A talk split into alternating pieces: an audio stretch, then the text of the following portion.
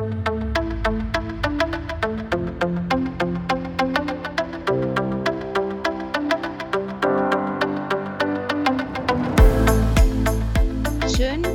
dass du da bist. Das ist deine Zeit, Zeit für dich. Wir sind Nicole und Bianca. zwei Frauen im besten Alter, mitten im Beruf, mit großen Kindern, mitten im Leben eben. Wie oft sagt man zu sich oder zu anderen, oh, ich habe keine Zeit, Entschuldigung. Hier laden wir dich ein, an einer kleinen Auszeit mit uns teilzunehmen.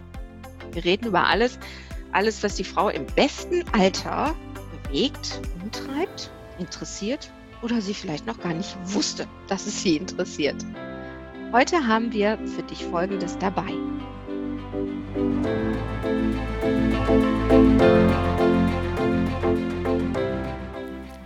Begrüßen wir die Ricarda. Hallo Ricarda, schön, dass du da bist. Hallo Bianca, hallo Nicole, schön, dass ihr mich eingeladen habt. Wir freuen uns, dass wir heute einen Gast haben und äh, ein bisschen was über die Ricarda erzählen und vor allen Dingen den Umgang in den letzten Wochen ähm, mit der Situation, von der wir ja alle betroffen waren. Die ähm, Ricarda ist genau wie wir eine Frau im besten Alter, im allerbesten, beruflich mega erfolgreich, Mutter von zwei Kindern und Ehefrau. Jetzt, äh, wie alt sind deine Kinder? Äh, die sind 8 und 10 momentan. Oh, da ist ja auch mittendrin statt nur dabei, ne? Und du hast im Homeoffice gearbeitet oder wie hat sich das bei dir dargestellt? Genau, also ich habe jetzt die ganze Zeit im Homeoffice gearbeitet, quasi mit Schließung der Schulen äh, durfte ich auch nicht mehr zu meiner Arbeitsstätte. Wir hatten alle die Dienstanweisung von zu Hause zu arbeiten. Bei meinem Mann war es genauso. Also seit Mitte März sind wir alle vier zusammen zu Hause und ja, gehen unseren verschiedenen Aufgaben nach.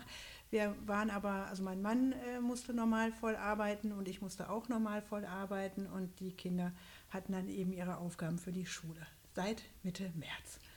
Wie ist das? Sucht man sich irgendwann eine Struktur, um da Ordnung reinzubringen? Wart ihr am Anfang strubbelig? Ich denke, jeder muss ja seinen Platz dann in der Familie auch mal erst finden. Naja, sagen wir mal, bei meinem Mann und mir war es jetzt nicht ganz so schlimm, weil mein Mann eh viel, also viel im Homeoffice arbeitet. Ich arbeite auch relativ viel im Homeoffice, also wenn es geht, ähm, bin aber mehr äh, noch bei meiner Arbeit als mein Mann. Und ähm, genau, also von daher waren wir eigentlich von Anfang an, zumindest auch was die technische Seite anging, ganz gut ausgestattet. Äh, bei den Kindern war es was anderes. Da mussten wir erst einmal überlegen, was machen wir jetzt mit denen. Was wir aber von Anfang an gemacht haben, weil wir gedacht haben, sonst gehen die uns hier über Tische und Bänke und das bei unseren Kindern eh immer am besten funktioniert, war ein bisschen Struktur reinzubringen. War jetzt nicht so, dass wir die nach wie vor um halb sieben geweckt haben, wenn sie irgendwie um Viertel vor acht in der Schule sein müssen. Aber wir haben schon von Anfang an versucht, die weiterhin morgens zu wecken, sodass sie so acht, halb neun dann auch am Schreibtisch saßen und äh, nicht irgendwie erst um zehn oder so aufgestanden sind. Und damit die dann eben auch vormittags ihre ganzen Sachen dann erledigt hatten und ab mittags dann eben auch frei war. Ich glaube, das ähm, hat denen auch ganz gut getan. Also wir haben versucht, so viel Struktur wie möglich aufrechtzuerhalten, was aber mehr oder weniger äh, an einigen Stellen einfach war. Also ich könnte mir jetzt vorstellen, mit Kindern und Mann zu Hause, auch das weiß ich aus den vergangenen Wochen ja auch, der Sohn war ja auch sehr lange zu Gast hier. Ähm, so Männer fordern ja schon mal geregelte Mahlzeiten ein, wo die in die Futterluke geworfen werden muss. Gab es dann auch, wo du gedacht hast, weil ich habe zwischendurch gedacht, oh, die wollen doch jetzt nicht schon wieder essen. Ich hatte das Gefühl, ich war nur beschäftigt mit Essen ran schaffen, in den Topf werfen, wieder sauber machen, wegräumen und zwischendurch noch arbeiten.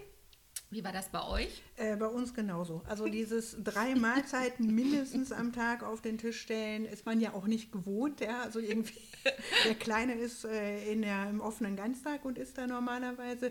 Der Große ist eigentlich zweimal die Woche bei den Großeltern, was natürlich jetzt auch weggefallen ist. Und ja, und da musste man eben äh, jeden Tag irgendwie ein Essen auf den Tisch stellen. Ich meine, mein Mann und ich, wir haben uns abgekocht mit dem, äh, äh, abgewechselt mit dem Kochen. Das ging also insofern ganz gut, aber trotzdem hatte man das Gefühl, ständig zu kochen. Und das andere ist, unsere Jungs sind totale Pinser, was das Essen angeht. Und naja, wie gesagt, wir dadurch, dass die ja viel auch außerhäusig essen, äh, reichen die Gerichte, die sie essen normalerweise. Jetzt äh, mussten aber auch mal neue Gerichte ausprobiert werden, weil Kartoffeln mit Fischstäbchen jeden Tag ging jetzt nicht, auch wenn sie sich das gewünscht hätten. Und es ist auch immer schön so positives Feedback wie boah, ist das ekelig irgendwie zu bekommen, wenn man gerade irgendwie das mit fünf Sternen bewertete Chefkoch-Rezept irgendwie ausprobiert hat. Ja. Was ja auch ein bisschen gemein ist, ne? Also man ist eh schon in einer anderen Situation und dann wird noch nicht mal wertgeschätzt, was man da so für ja. die Jungs macht, ne? Ja, der Große ist da relativ pflegeleicht, aber die beiden kleinen Jungs, die sind da echt, also da haben wir, glaube ich, alles falsch gemacht, was man falsch machen kann. Andere, andere Kinder essen mehr. Ich, ich glaube, das beruhigt jetzt gerade ganz viele Mütter, weil ich glaube, ihr seid nicht die Einzigen, wo man denkt, oh Gott, ich glaube, da ist was schiefgelaufen.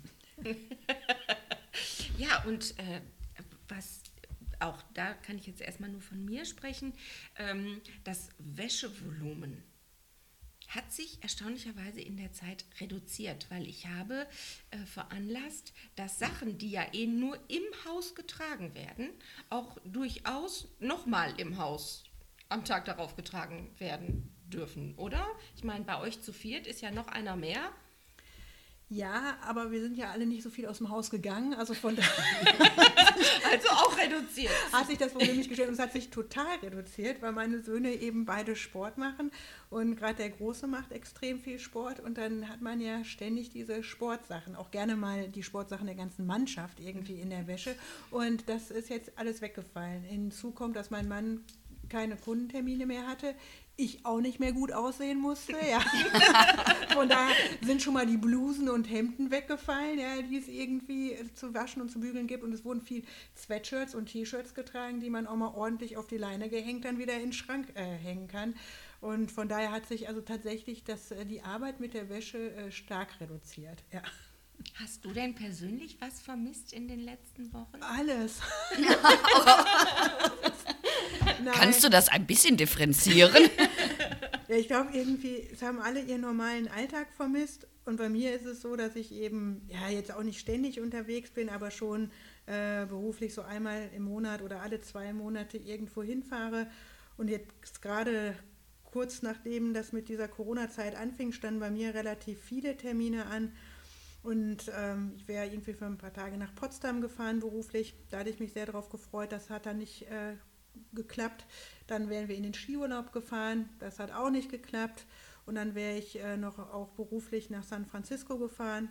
Das hat auch nicht geklappt. Und ich muss sagen, also bei Potsdam dachte ich, na, na ja, beim Skiurlaub dachte ich, ach, schade, das Wetter ist so schön. Aber als das dann mit San Francisco irgendwie klar war, dass das auch nicht klappt, da dachte ich echt, so ein Mist, ja. Also ich werde, ja, das war, das, das, das habe ich schon sehr vermisst, das ist das eine, aber das sind jetzt eher die Reisen generell. Das andere, was ich total vermisst habe, ist äh, sich mit Freunden treffen oder eben auch zu meinen Eltern fahren. Und ich glaube, das war eins der Dinge, die ich mit am meisten vermisst habe, meine Eltern in den Arm zu nehmen, also die immer nur aus Distanz zu sehen. Mein Vater hatte Geburtstag am 29. März. Äh, da war ja das Wetter auch noch so schlecht und Schneeregen und äh, er ist dann auf den Balkon gekommen. Wir haben uns, die Familie meiner Schwester und unsere Familie im Corona-Abstand unten auf die Wiese gestellt, äh, haben, als es anfing zu schneien, Happy Birthday nach oben gesungen, die Gaben unten auf die Terrasse gelegt und dann fingen die Kinder auch schon zu motzen, dass es ihnen zu kalt sei. Und dann sind wir gegangen und das war schon ein bisschen traurig, muss man sagen. Ja, aber Gut, aber ich glaube, so ging es allen. Aber wie gesagt, das habe ich, also so meine Freunde, auch meine Freunde in den Arm nehmen. Also dieser ganze körperliche Kontakt, den man normalerweise hat, den habe ich schon vermisst. Und ich hatte auch den Eindruck, dass ich das, dass die Kinder das vermisst haben. Also so generell, äh, weil die nachher so kuschelig waren. Ja, also man konnte nicht in die Wohnung kommen, ohne von zwei Seiten umarmt zu werden, was einerseits total schön war, aber eben äh, normalerweise äh, bekomme ich nicht so viel Liebe ab. Ja. äh, ich mir gedacht habe, die haben eben auch ein Bedürfnis. Ja. Hast du denn ähm, für dich auch einen Rückzugsort gehabt? Weil ich meine, wir haben ja alle viel Nähe in den letzten Wochen erfahren, wo man aber gedacht hat, ich möchte doch jetzt mal alleine im Badezimmer, alleine auf dem Sofa, irgendwas für mich alleine, wo ich mal so eine Viertelstunde für mich hatte. Hast du die Möglichkeit auch gehabt? Ja, die hatte ich. Ich glaube, da hatte ich sehr viel Glück, weil mein Arbeitszimmer so ein bisschen außerhalb ist von der normalen Wohnung und da hatte ich dann tatsächlich meine Ruhe, also weil da eigentlich kaum oder die kommen da einfach nicht hin, weil es eben, wie gesagt, außerhalb der Wohnung ist. Und ähm, da hatte ich schon meine Ruhe, aber irgendwie ist das auch komisch, wenn man weiß, dass alle unten sind. Und vor allen Dingen, ich meine, ich musste so viel arbeiten die letzten Wochen auch noch, weil so unglaublich viel anstand, weil kurz bevor dieser Shutdown war, so viele Änderungen vorgenommen wurden, die jetzt irgendwie alle abgearbeitet werden mussten. Und äh, deswegen, ich musste sehr viel arbeiten, ob ich wollte oder nicht. Aber man hat dann schon ein komisches Gefühl, dass man da so oben alleine sitzt auf dem Dachboden und äh, ja, unten sind jetzt die Kinder, für die man dann in dem Moment natürlich dann auch nicht da ist, obwohl sie da sind. Ja? Also ich habe überhaupt gar kein schlechtes Gewissen, wenn die zur Arbeit, wenn die in der Schule sind, aber wenn ich weiß, die sind unten und naja, haben ja schon dann auch ihre Fragen, gerade mit dem Homeschooling. Äh, und dann ist man nicht für die da. Dann hatte ich schon äh, auch immer ein schlechtes Gewissen. Von daher hatte ich zwar einen Rückzugsort, aber das war immer mit einem schlechten Gewissen verbunden. okay. Wie hat das denn mit dem Homeschooling geklappt? Ja, ich würde sagen, äh, von bis. Ne? Also, ähm, äh, also der, der Große war am Anfang noch sehr motiviert und hat das dann eigentlich auch total gut gemacht bis zu den Osterferien. Ähm, war, ja, äh, hätte sicherlich an der einen oder anderen Stelle etwas strukturierter von der Schule sein können, aber ich denke mir, die Situation war für die auch neu. Der Kleine, äh, der ist ja noch in der Grundschule und die Lehrerin, die hatte das echt super gemacht. Die hat in dieser, an diesem Wochenende, nachdem die Schulschließung war, ich glaube, hatte die, die das Wochenende durchgearbeitet. Wir konnten am Montag wurde für jedes Kind eine Arbeits, äh, war so ein, ein, Stapel mit Arbeitsblättern vorbereitet, den man sich abholen konnte. Und sie hatte individualisiert für alle Kinder mit Wochenplan und Tagesplan Aufgaben zusammengestellt. Also es war der absolute Wahnsinn. Die hatte auch solche Ringe unter den Augen. Ähm, also da ziehe ich wirklich den Hut vor. Das war von der Organisation her total gut. Aber was ich bei dem Kleinen gemerkt habe, der ist eben acht, der ist in der zweiten Klasse, der hatte irgendwann auch keine Lust mehr ohne die anderen Kinder. Also die haben dem gefehlt. Ja. Und ähm, der ist eigentlich motiviert aber jetzt äh, während Corona ist die Motivation dann doch in den Keller gegangen. Ich weiß noch, einen Vormittag, da musste ich eben auch total viel arbeiten und der ist dann eher so der Stille, der hat sich dann in sein Zimmer zurückgezogen und sollte eigentlich seine Aufgaben machen und dann ist er drei Stunden später immer noch im Schlafanzug äh, aus seinem Zimmer gekommen und hatte eine halbe Seite auf seinem Matheblatt gemacht und sonst nichts, weil er einfach keine Lust mehr hatte. Und das war schon ein bisschen äh, also das war schon, und er hat eben, ja, wenn er, wenn er was gemacht hat, dann wollte er eben auch sehr viel Aufmerksamkeit die ganze Zeit. Und das irgendwie, wenn man parallel dazu noch arbeiten muss, alles hinzubekommen, das war schon anstrengend. Also der Kleine, würde ich sagen, war jetzt anstrengender als der Große, ähm, obwohl das eigentlich von der Schule her ähm, besser aufbereitet war. Also aber gut, Grundschule kann man auch nicht mit der weiterführenden Schule vergleichen. Ne? Und ich denke, ist ja auch wahrscheinlich individuell, je nachdem, wie das Kind ja auch von sich aus ist, oder? Genau. Also äh, und das klappt aber total gut. Wir haben dann irgendwann nach sechs Wochen äh, Einsamkeit hatten wir dann auch gedacht, ne, also jetzt irgendwie die Kinder brauchen auch mal wieder andere Kinder.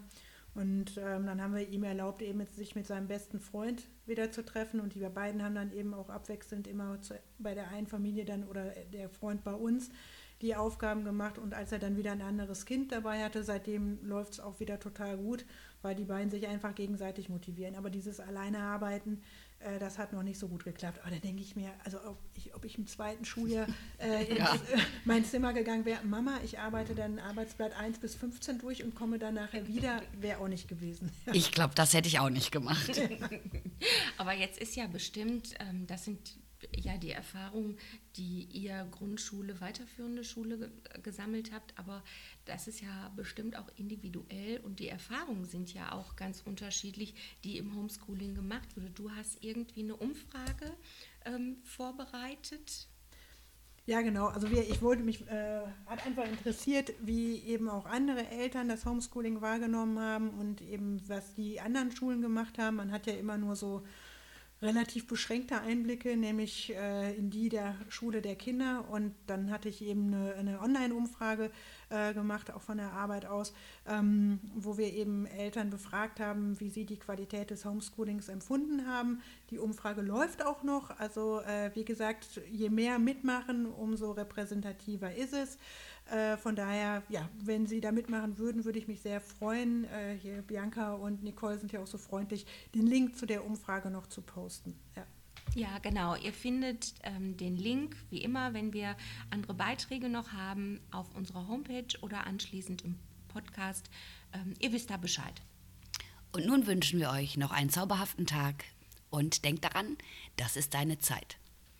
Vielen Dank, Ricarda, dass du ähm, mit uns ein bisschen geplauscht hast, dich mal ausgetauscht hast und äh, anderen vielleicht auch das Gefühl gegeben hast, ja, stimmt bei mir ähnlich, genau so. Und ähm, ja, vielen Dank, einen schönen Tag und ihr wisst Bescheid, das ist deine Zeit. Vielen Dank.